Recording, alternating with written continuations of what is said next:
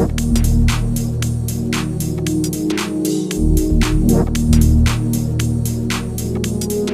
Está começando mais um Fala Colega, o podcast do designer brasileiro. Eu sou o Léo Becker e hoje vamos conversar com a Beth, que é designer há mais de 7 anos e atualmente é brand designer na Vtex, além de atender diversos clientes no Brasil e no mundo. Dona de um estilo vibrante e único, ela manda demais quando o assunto é identidade visual. Beth, primeiro de tudo, eu queria uh, te agradecer, obviamente, o teu tempo, tu tá disponibilizando aí pra gente trocar uma ideia. Uh, eu sou muito teu fã, já fiz até uma homenagem para ti no meu feed da Beth, né, do, do xadrez lá. E eu gosto muito do teu trabalho, teu trabalho tem um tem um quê vibrante nele, eu acho que tu trabalha muito bem com cores, trabalha muito bem com ilustração, trabalha muito bem com identidade visual, então o teu trabalho realmente é aqueles assim que quando a gente olha a gente acaba se apaixonando assim. E então eu resolvi te convidar, te agradeço de coração ter, ter aceitado, né? A gente participar aqui. É um bate-papo total tranquilo, total assim, sem, sem nem roteiro nem nada, e mais pra gente te conhecer um pouquinho e, e, e, saber algumas curiosidades tuas, até pro pessoal que tá escutando, e eu também, que eu conheço muito pouco de ti, de conseguir entender como tu chegou até aqui, o que que tu tá fazendo hoje da vida, uh, uh, o que que tu imagina que vai fazer para o futuro, como é que tu enxerga o design, enfim, coisas né, da, da, do nosso dia a dia. Então eu queria que tu te apresentasse um pouquinho, falasse um pouquinho de ti no início, para quem não te conhece, e o microfone é todo teu aí. Boa. Então, agradeço pelo convite, eu estou super animada para bater esse papo, principalmente em tempos pandêmicos, né? A gente fica muito isolado e acaba que a troca fica para depois, né? Faz muito tempo que eu não troco ideia com ninguém, então tô aqui 100% disponível. E oi, pessoal, tipo, olá, bom dia, boa tarde, boa noite, não sei. Espero que vocês gostem de escutar essa conversa e participar com a gente, interagir de alguma forma depois. Beth, me diz uma coisa, tu nasceu onde? Como é que, como é que foi assim a tua Tu nasceu da onde? Porque tu não é. Hoje tu mora em Santa Catarina, né? Mas tu Isso. é, pelo teu sotaque, tu não é de é, Santa Catarina. Eu tenho sotaque, né? Pessoal percebe logo de primeira. então, eu sou natural de João Pessoa, na Paraíba. E eu tô aqui em Santa Catarina desde janeiro. Eu tô aqui porque o meu namorado é daqui e aí eu decidi fazer, dar um passo assim, sabe, numa nova fase de dividir apartamento com o namorado e tal. Então tá sendo uma experiência bem bacana, assim, apesar de estar tá na pandemia, eu consegui é, conhecer alguns lugares, algumas praias e é bem bonito aqui, bem bacana. A Santa Catarina é lindo, né? É, me diz só uma o coisa, clima, Beth. né? E me deixa um pouco down, porque, nossa, é muito frio, eu não, não, não aguento. Sou do Nordeste, sinto muita falta, assim, sabe? De um calor, de dormir com ventilador. Aqui é frio o tempo todo. Agora, sim, né? sim, eu imagino. Eu, todo mundo fala isso, assim, que ainda mais que vem lá de cima fala do frio, que realmente aqui é muito frio. E olha que muito. Santa Catarina não é tão frio. Eu sou do Rio Grande do Sul, no Rio Grande do Sul é frio. Tipo, 3 graus assim no inverno. É... Nossa senhora. Não, tu passa muito frio. Tu passa assim dois, três meses com frio. Realmente é, é, é uma coisa chata, assim, né?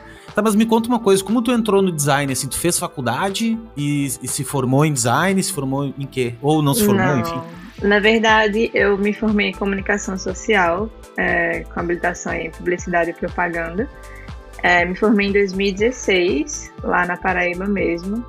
E aí eu me descobri design, assim, quando eu consegui um estágio numa agência de publicidade lá em João Pessoa. Foi o meu primeiro emprego, foi nessa agência. E aí eu entrei como redatora, fazia os textos para social media, coisas desse tipo.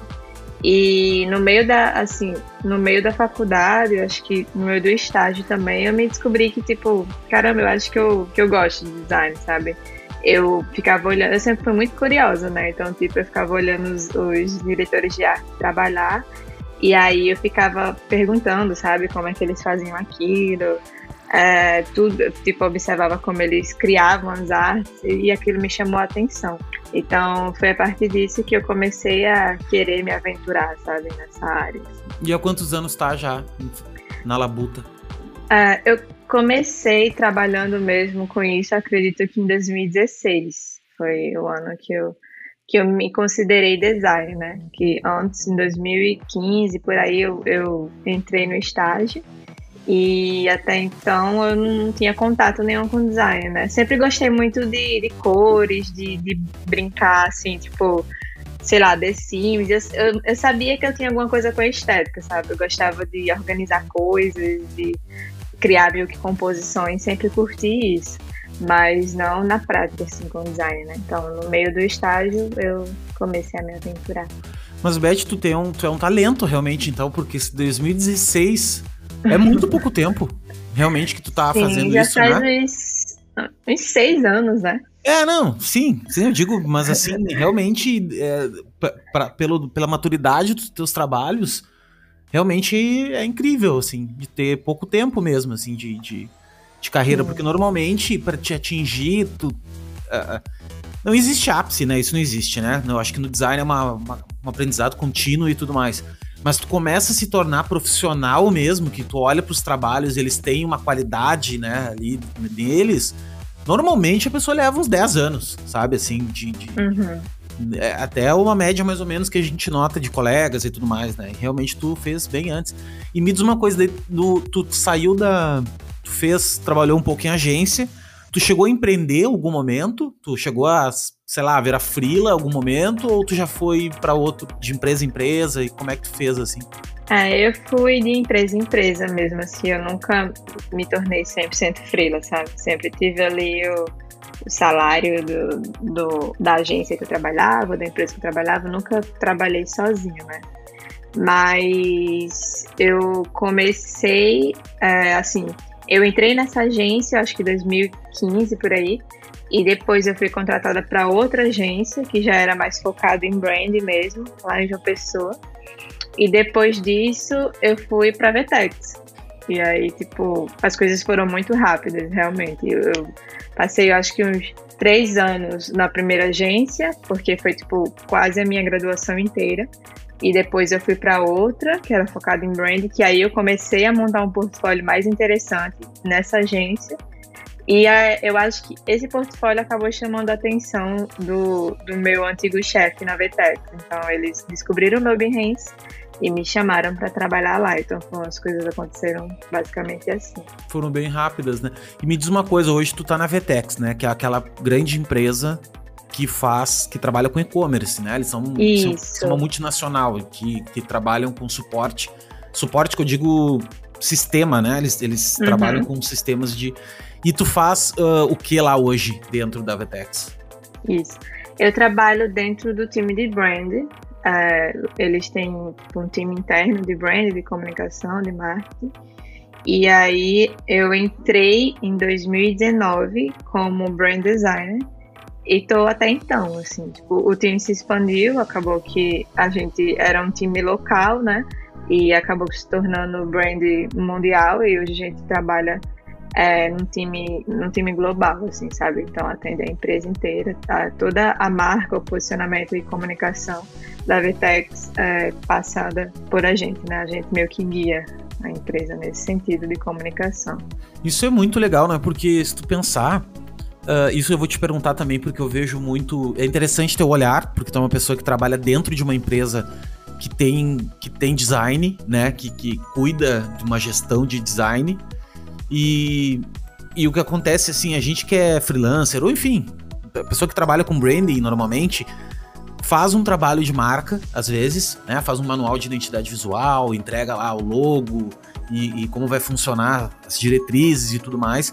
Só que meio que abandona depois, porque difícil, às vezes a gente não dá segmento, né? A gente faz o trabalho uhum. até um pedaço e depois não dá segmento. E o que que eu gostaria que tu falasse assim, porque tu tem muita propriedade com isso assim, qual a importância que tem um manual de identidade visual, né? Seja ele qual for, qual tamanho for e tudo mais, até fala um pouquinho disso, assim, para um negócio, assim, como é que ele impacta diretamente no negócio? Porque hoje tu, tu acaba se, tu e tua equipe, no caso, né, acabam uh, sendo, sendo protetores disso, né? Eu acho que vocês são, são pessoas que produzem esse material diariamente e, e são guardiões dessa, dessas diretrizes, assim. Como é que, como é que funciona numa empresa grande e, e qual a importância que eles dão lá dentro para isso? Assim? Uhum. É, uma das coisas que me deixava um pouco insatisfeita quando eu trabalhava em agência era que eu não tinha a, a visualização do que aquela marca que eu fiz é, atingiria, sabe? Eu não conseguia guiar e, tipo, estar tá próximo desse processo para saber se funcionou, sabe? Eu não tinha essa resposta. Então, quando eu tive a oportunidade de trabalhar na Vetex, é, foi, é totalmente diferente, né? Porque a gente que criou o sistema de identidade, né? Ou seja, o manual de marca, a gente acaba que é, valida se aquele sistema faz sentido ou não, sabe? Então é muito no dia a dia, a gente testa, a gente tem um sistema de identidade visual que eu fui uma das pessoas que ajudei a gente a estabelecer da marca e que eu entrei nesse processo quando eles estavam construindo o posicionamento e o sistema de identidade, né? Eles tinham só o logo, mas não tinham uma identidade visual assim. E hoje a gente percebe o, o, como a marca performa, sabe, Nesse, em diferentes é, contextos, assim. Então, pra, você me perguntou é, qual a importância né, de ter um manual de identidade. É, a importância é para que você mantenha a consistência, sabe? Não só a consistência visual, mas a consistência de mensagem também, né? Então, é como um guia para que facilite para que outros designers ou pessoas é, de comunicação que seja, que vai trabalhar ativamente com a marca, né? É, possam olhar como guia, sabe? E, e, entender como, como é que a marca se posiciona, é, como é que eu posso utilizar é, esses códigos visuais numa composição. Então, é como um manual para que você é, guie o seu, o seu trabalho, sabe? De design ou de comunicação. E me diz uma coisa, Beth, como é que a gente faz uh, na prática para por onde, por onde vocês começaram a construir o manual? Assim, uh, vocês levantaram qual eram os, os pontos de contato? Como é que como é que como é que começa? Porque assim a gente fica acaba a gente acaba preso naquele manualzinho clássico, sabe? Assim, ah, cara, área de não interferência, uh, a, a, como é que é o redução máxima, as cores, uhum. tipografia. Mas isso é muito pouco, né? É muito pouco, assim, perto do que realmente importa. E eu noto também uma, uma um olhar, até depois de rede social e tudo mais, que surgiram outros, outros pontos de contato, é que os manuais de identidade visual precisam ser mais inteligentes, né? Eles precisam ser mais flexíveis e não, não daquele jeito assim, caralho, tu vai ter que usar desse jeito aqui, só desse jeito, né? Só, a marca tem só essa cara aqui, só esse como é que vocês fazem isso assim? Uh, existiu inicialmente uma pesquisa ou foram fazendo? Como é que é que vocês planejaram? Sim, quando eu entrei, estava nesse processo aí de entender posicionamento de marca, de mensagem, tipo, qual era o tom de voz da Vetex.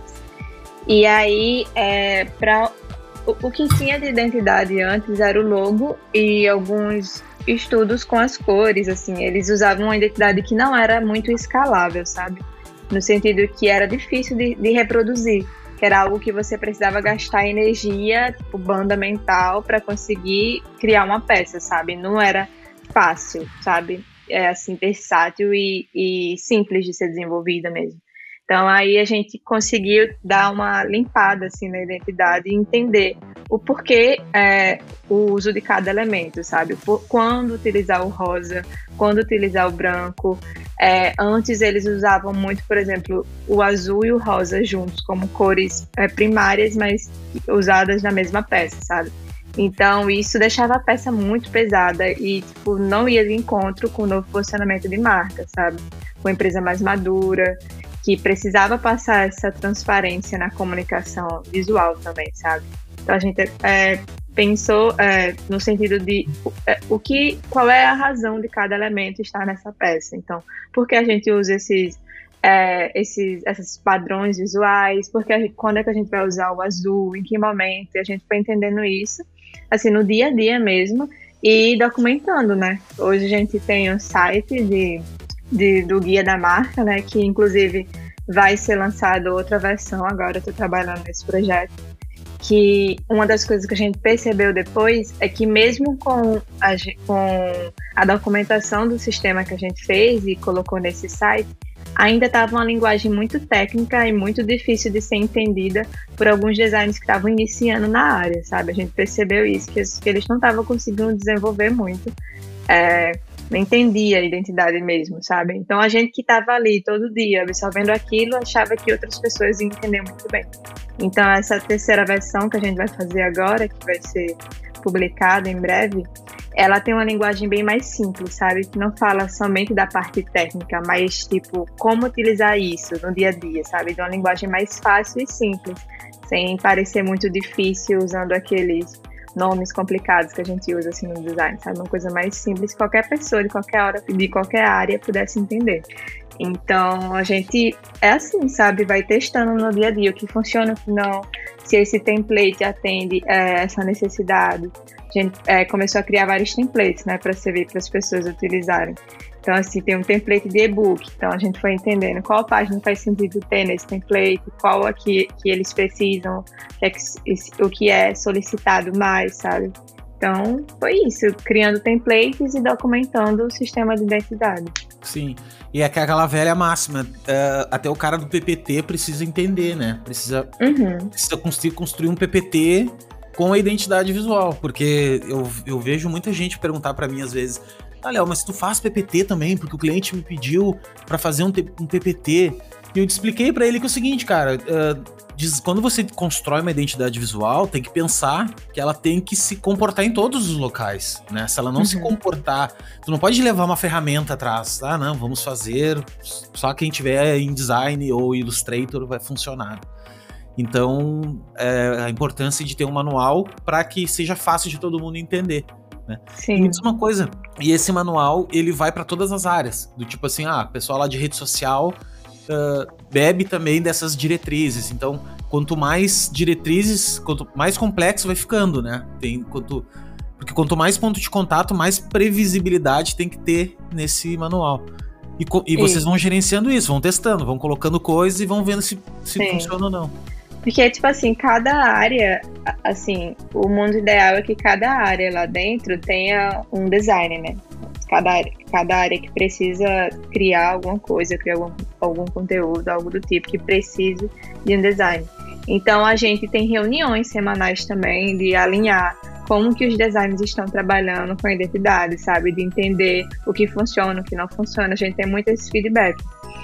E aí, é, quando tu falou, ah, tem é, alguns clientes pedem template de apresentação, de PowerPoint e tal. E tipo, lá a gente tem a gente tem template de Google Slide, porque eu me vi, tipo assim, algo que eu não faria antes era, tipo, ficar trabalhando no Google Slide, sabe? Aprender coisas assim para montar. Então eu ficava, cara, não vai dar certo aqui, vamos fazer em outro software e tudo mais.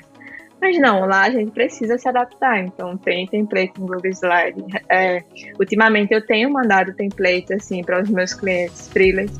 Eu, eu, eu sei que é uma necessidade recorrente é, do cliente, porque não adianta nada tu fazer uma marca e fazer um monte de aplicações e mockups maravilhosas que não vão ser utilizadas e, e não vai servir de nada para o cliente. Então, o ideal é você fazer essa pesquisa com o cliente para saber o que é que ele necessita de fato, né, no dia a dia e priorizar isso até para passar o orçamento, sabe? E cortar metade dos templates que, ou do, dos mockups que você usa nas apresentações, né? Não, perfeito. Tu tocou no assunto. Eu até anotei o horário que tu falou isso, porque esse vai ser o nugget que eu falo para as pessoas o seguinte: os, os, caras pegam, galera pega, o cara no modo geral, uh, e vão lá e botam mockups lindos, assim, uns mockups surreais, que não é nem a realidade do cliente o cliente nem tem aquele material ali, sabe assim? Nem tem. Ah, não, porque ficou mais bonito.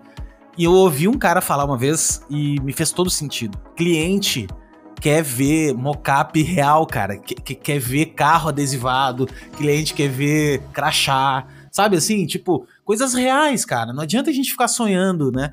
E uma uhum. outra coisa que tu falou também, eu passei pela mesma situação do Google, que eu também tinha esse um pouquinho assim, pensei, cara, será que será que dá para fazer no Google, sabe? Não, não sei se vai dar, porque eu tinha uma experiência terrível com o Word, com com o PowerPoint, né, com uma experiência ruim mesmo de mexer.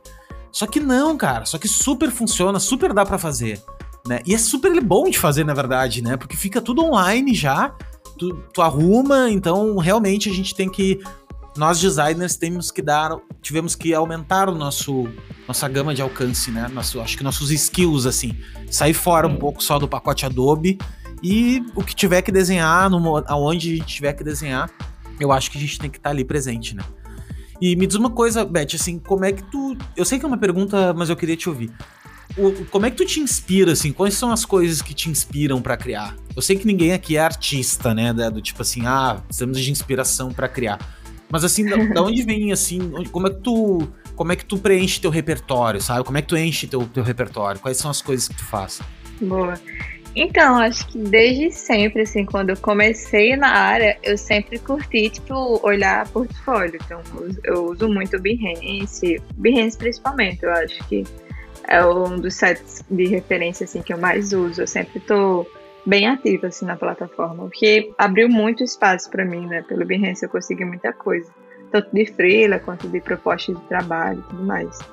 E aí eu, eu uso muito esse site, mas claro, tipo, eu gosto muito de ouvir música, não sei se isso facilita na minha criatividade. Eu, eu gosto muito de pensar como cores também se comportam. Então, por exemplo, é, eu estou sempre ilustrando agora, sabe? Ultimamente eu tenho ilustrado bastante.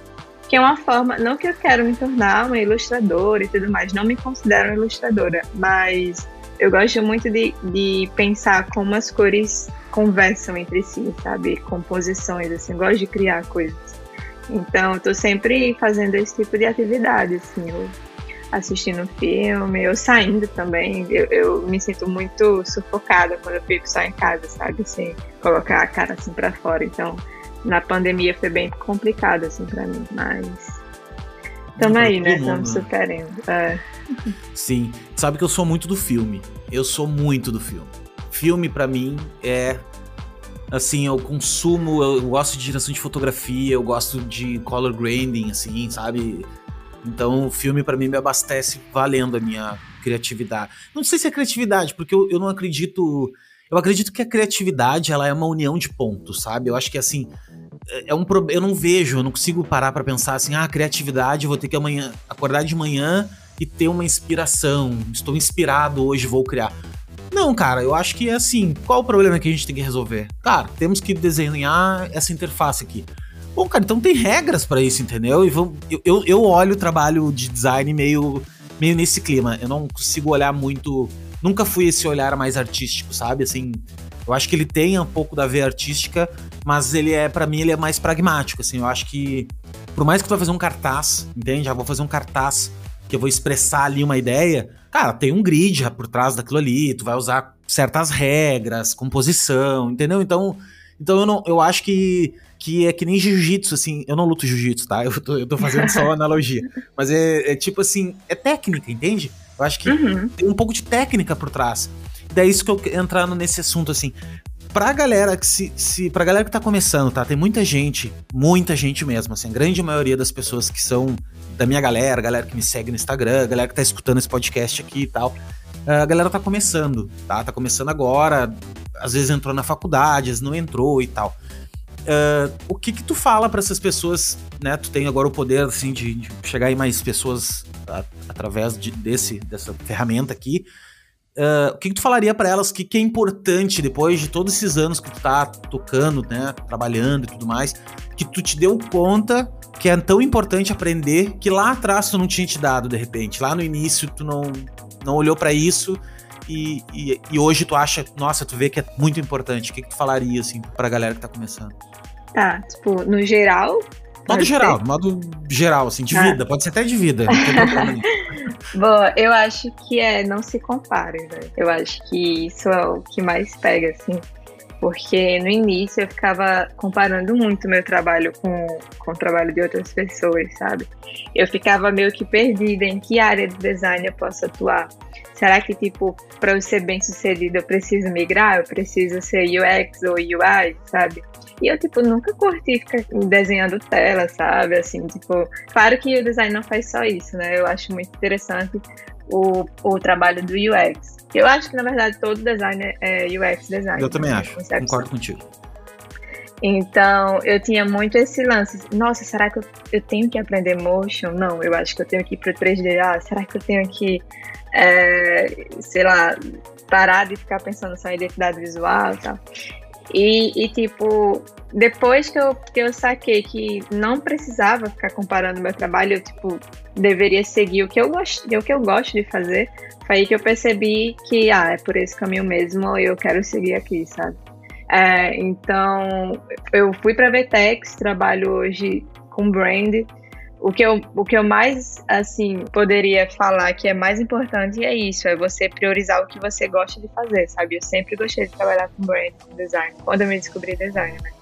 E não se compare, velho, faça o seu e compare apenas referências, sabe? É, busque referências e, e tente entender como que você pode pegar essas referências para o seu trabalho e para o que você gosta de fazer, seja ilustrar, seja com identidade, seja com UI. É isso. Beth, totalmente, assim, tu sabe que o lance de se comparar, eu. Me caiu essa ficha também. Uma. Principalmente, assim, quando eu comecei a me expor, né, no sentido de produzir conteúdo e tal. Uh, tu, fica, tu, tu, acaba entrando numa bolha, entendeu? Porque tu uhum. começa a ver pessoas parecidas que estão produzindo conteúdo também e tal. E quando eu descobri que. Descobri não, mas acho que caiu a ficha mesmo, assim, que todo mundo tem o seu espaço. Todo mundo é uhum. é único, entendeu? E, e, e se eu não ficar copiando os outros, aí que vai dar certo. Porque é eu que as pessoas querem ver, não é eu me, me, passando por outra coisa, né? E é a mesma coisa que essa questão do trabalho também. Eu acho que eu sou um cara multi, muito multidisciplinar. Sempre gostei muito, assim. Não foi nem por. Tenho esse mesmo drama que tu tem, ou que passou ao menos, que era assim, cara, será que eu preciso.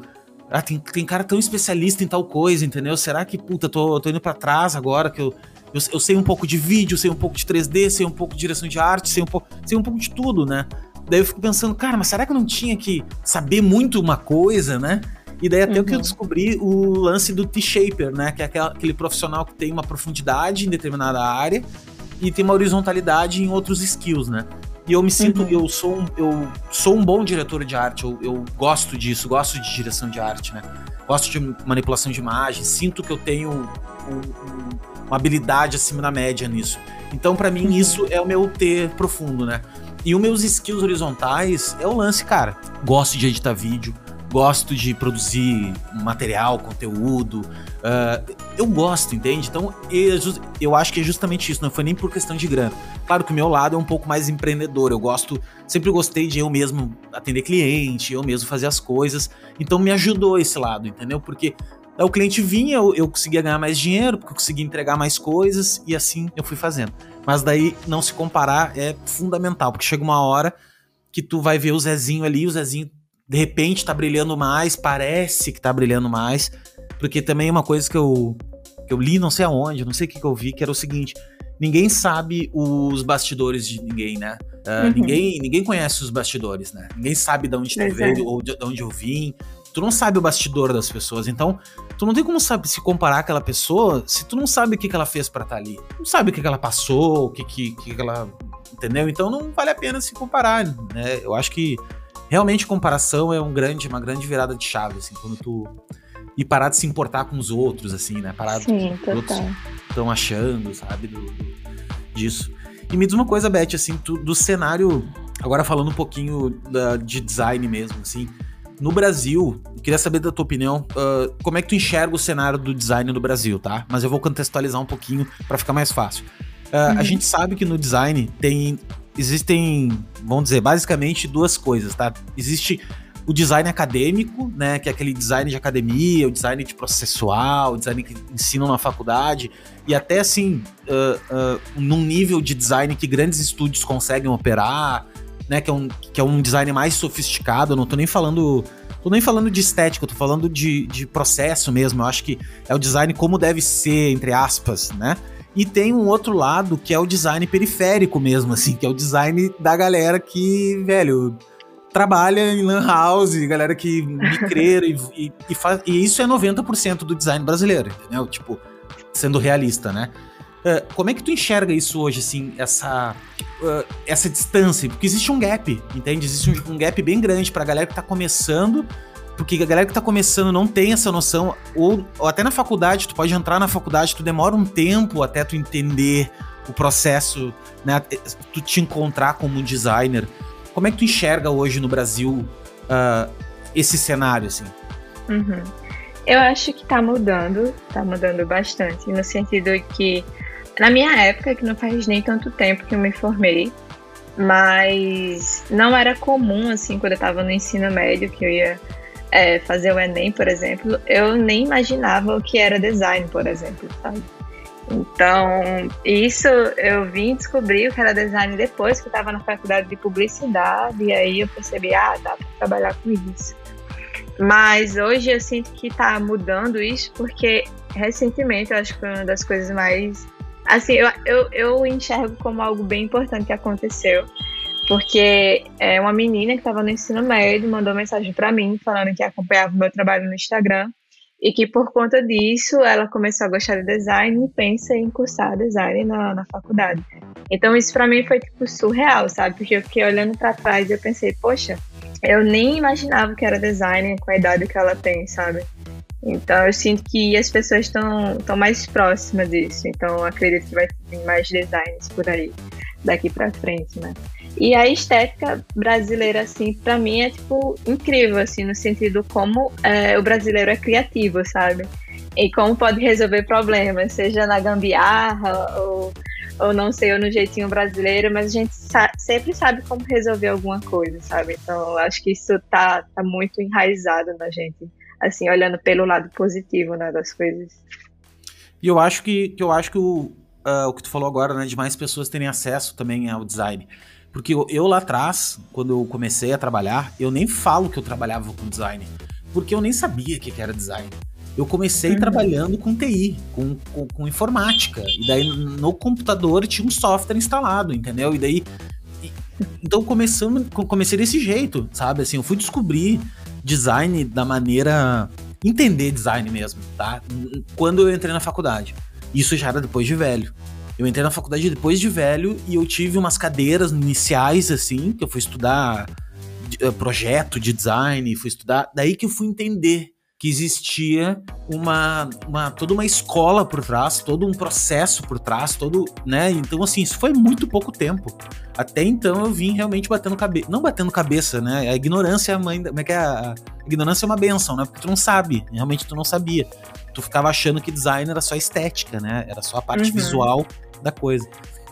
E tu falou uma coisa também que é muito interessante, que é o lance do UX, né? Que eu acho que, na minha opinião, isso, né? Que, que tudo é UX agora. Né? Tudo é UX. Todo mundo quer ser UX designer, ah, que é faculdade, que tem curso, que tem isso. Eu conheço alguns amigos, tenho alguns amigos UX maravilhosos e tudo mais. E mas o que, que eu acho disso, tá? Eu acho que todo designer ele é um UX, porque porque tu projeta para outra pessoa. Seja o que uhum. for, seja uma embalagem, uma interface, um logo, um, um cartaz, qualquer coisa. Tu tá pensando no, no interlocutor, né? Tu, na, na, pessoa que vai decodificar a informação. Então, para mim, nunca, nunca fez sentido essa romantização que tem a, essa profissão. Não sei se pra ti, o que, que tu acha disso, assim, dessa. Nossa, eu concordo 100%, porque eu ficava até irritada, sabe? Como os UX designers eram mais valorizados, assim, nesse sentido de, ah, eles pensam design. Mas para mim, design é você projetar para outra pessoa, como você falou, mas eu acho que todo design ele precisa ser muito questionador, sabe? Perguntar o porquê disso, o porquê daquilo, como é que eu faço para sintetizar isso e, e, tornar mais simples. Eu acho que é tornar o complexo simples. Eu acho que é, é a definição de design para mim, sabe? Então, ah, mas como é que se aplica isso no gráfico? Cara, quando eu estou projetando um template de um e-book, quando eu estou criando um e-book, eu quero, eu estou pensando na melhor experiência de leitura para a pessoa que vai, que vai usar aquele e-book, sabe? Então, é, é isso para mim é UX, entendeu? É você pensar na experiência do usuário. E lá na Vetex a gente tem muito isso, a gente testa né, as coisas. Então, ah, criou um e-book. É, esse tamanho da, da, tipografia é suficiente? Como é que as pessoas leem isso? Entende? Ah, esse, esse campo dessa imagem que você colocou nesse capítulo. Faz sentido ter uma imagem aí? Ela está contextualizando, está tá reforçando o que está sendo dito para que seja mais simples de ser entendido. Então, para mim é isso, sabe? Então, na minha concepção, é, todo, todo design é UX. Não, totalmente isso, assim, sabe que que é, é, eu também ficava irritado, assim. Depois eu comecei a entender que, na verdade, é porque é, o mercado é assim, entende? O mercado. E eu até conversei com alguns UX designers assim, que o que aconteceu para mim? Para mim aconteceu que, como tudo ficou digital, como todos os produtos. Tem muito produto digital, né? É, basicamente a nossa vida de, se digitalizou através de plataforma, através de celular, através de tudo. Uh, esse papel de cara para pensar o design de como a, a experiência vai, vai, acontecer aumentou, né? Só que eu acho que isso é sempre foi o papel de um designer, entendeu? Sempre foi, uhum. não tinha por que uh, não sei, cara. Eu, eu posso estar, de repente, falando também, assim. Não quero me indispor com ninguém de UX, não é isso. Mas tem, eu sinto pessoas, algumas pessoas, uh, com um olhar diferente, assim, sabe? De olhar pro designer gráfico, por exemplo, do tipo, tá, meu, agora que eu pensei, tu vai lá e desenha. Sabe assim, uma Sim. coisa meio. Mas como assim, velho? Entendeu? É. Não acho que seja, eu não acho que seja assim. Eu acho que, beleza, tem um líder de, de, de usabilidade. Ah, o cara é responsável, sim, por, por cuidar disso, né? Mas ele não vai fazer sozinho isso. Eu acho que isso é um papel de uma equipe toda fazer, né? Então, é, é meio esquisito, né? Esse papel, assim. E me diz uma coisa, e como, e como é que tu vê o papel das meninas no design hoje, assim? Porque eu te pergunto isso porque, assim, ó, uh, não sei se tu tem amigas e tu tem uh, colegas também, designers, mas eu te pergunto porque no, no meu público, 70% são meninos. 70% são meninos, né? E eu vejo assim, cara, e, e, é incrível, porque, tipo, eu lancei um curso, quase todos eram meninas que compraram. Tipo, pra te uhum. ver, né? Tem umas coisas meio assim. Por que, que tu acha que é isso? Será? Ou será que é na profissão, de um modo geral? Ou. Não sei, eu não queria ver a tua opinião. Eu não, eu não, eu não consegui identificar, sabe, qual foi essa, uhum. esse padrão, né? Ah, sim, é, existe assim mais homens no mercado tecnológico do que mulheres, né? Pelo menos lá na empresa você consegue perceber. Mas eu sinto que isso está mudando bastante. Eu tenho muitas amigas designers assim que eu super admiro, que trabalham na área, sabe? Uh, tem uma que é UI UX também, ela é tipo incrível. Tem, tem várias pessoas que eu sigo no Instagram, tem a Diana, tem a da Prinone, sabe? Tem, tem muitas mulheres. Pelo menos as pessoas que eu sigo, assim, é, eu acho que até eu sigo mais mulheres que homens, sabe? Eu tenho muitos é, designers que eu, que eu vejo como referência.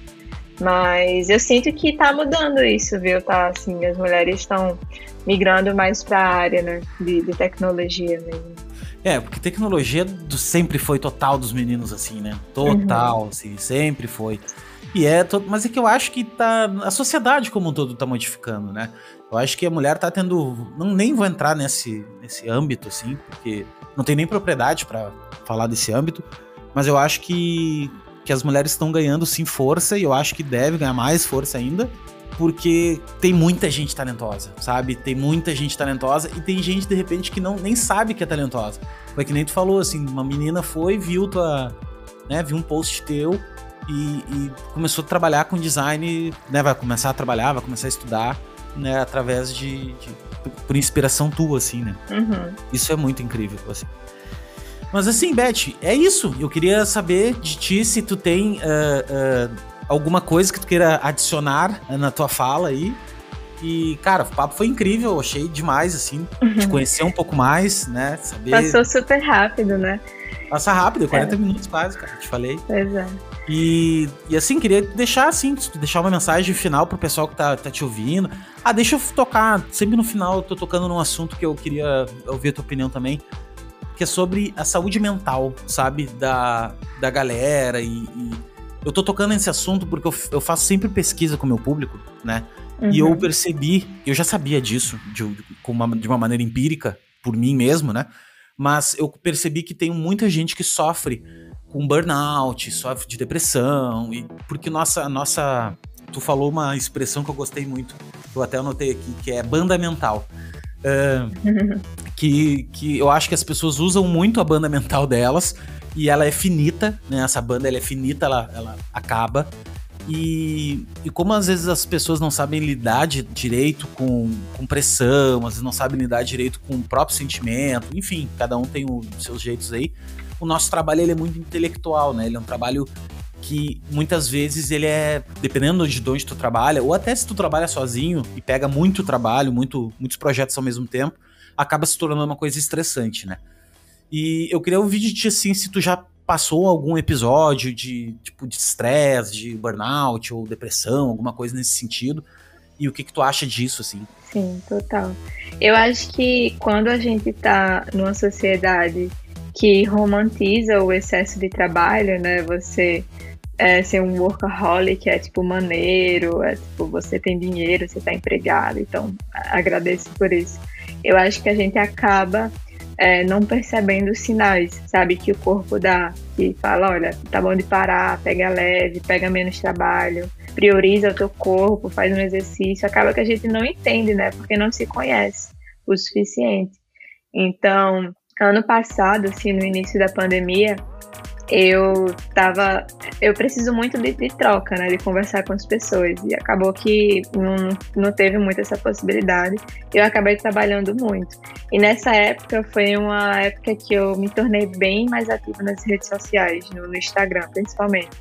Eu é, decidi que queria criar conteúdo, né? Então, no início da pandemia, eu fiz muitas lives, eu é, criava conteúdo, eu publicava. E aí eu também trabalhava né, na Vetex, então eu fiquei fazendo o dobro do que eu fazia antes. E aí eu fiquei, tipo, super é, saturada, sabe? Eu não, não conseguia ter aquela vontade de querer criar coisas, de trabalhar, até de falar de design. E aí eu percebi, eu disse, não, eu quero parar, não preciso estar aqui ativamente todos os dias, principalmente com o algoritmo do Instagram, assim, que não é justo, sabe? Então acaba que eu percebi, cara, para eu ser uma digital influencer, eu preciso trabalhar tipo dobro e ainda ter problemas de ansiedade, porque o Instagram me deixa muito ansiosa. Então eu simplesmente falei, não, beleza, não quero mais. Não, não, não tô mais ativa como eu era antes, apareço de vez em quando, como esse convite que você me fez aqui agora, e é, publicando alguns projetos, mas como antes eu não me enxergo assim, sabe? Eu entendi os sinais do meu corpo e decidi me priorizar. Sabe que eu tive, eu tive exatamente isso, assim, no eu fiz o ano passado todo, eu, eu mesma situação, assim, eu, eu tive um start no início da pandemia, comecei a produzir conteúdo, produzi duzentos e poucos dias quase, direto, todos os dias, e eu criei uma coisa para mim na minha cabeça. Eu comecei eu me tornar carrasco de mim mesmo. Sabe assim, quando tu.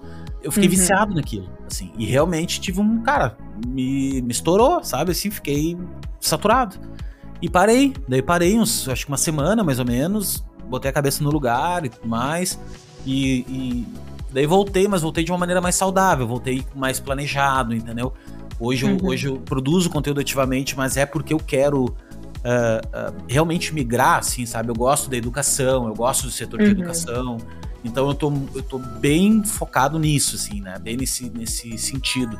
Mas também não deixo passar do limite, sabe? Assim, quando eu sinto que opa, tô. Quando eu quero vender picolé, eu, eu sempre brinco assim. No dia que eu começar, eu tenho vontade de vender picolé, que eu montaria, não sei como é que chama lá na, lá na tua cidade, mas é sacolé. Sacolé é um picolé de. É tipo um saquinho.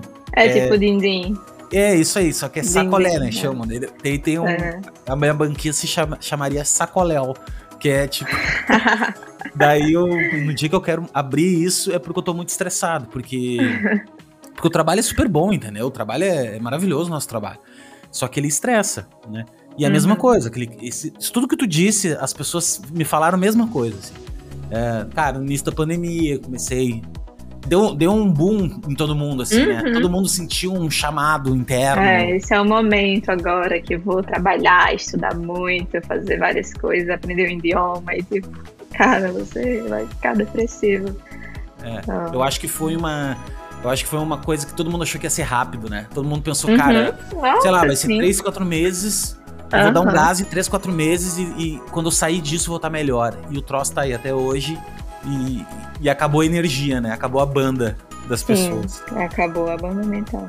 Mas é bom tu, é bom tu falar isso, assim, porque eu falo para todo mundo e se tá se sentindo meio mal e tal, cara, procura, procura uma ajuda, né? Procura profissionais, porque não é brincadeira, assim. Realmente é uma, uma coisa bem, bem séria. Mas, Beth, obrigado, tá? Por esse papo. Uh, obrigado também quem acompanhou nós até agora, né? Que tá, espero que mais esse conteúdo aí tenha te, tenha te ajudado de alguma maneira. Uh, ouvir a Beth falar várias coisas, eu, para mim, foi uma experiência muito legal. Já levei, toda vez que eu converso, eu adoro conversar, né? Então, para mim, toda vez que eu converso com alguém, eu tiro alguma coisa, eu levo alguma coisa para mim. E essa é a missão desse podcast aqui, é realmente dar voz mesmo, né, a mais pessoas e, e, essas outras pessoas terem acesso também a material de qualidade que lá no início eu não tive, ou ao menos não sabia que existia, ou se tinha eu não, não tinha acesso. Uhum. E hoje em dia, cara, a internet tá aí, eu acho que, que é para dar espaço para todo mundo. Tu quer deixar algum recado, Beth, alguma coisa que tu queira falar? Eu queria agradecer primeiramente o convite, uh, fiquei bem animada com, com essa conversa, né, é tão bom ficar trocando ideias assim. E é isso, para você que, que escutou até aqui, muito obrigada. Espero que a gente tenha outras oportunidades para trocar ideias, seja numa live ou no que for.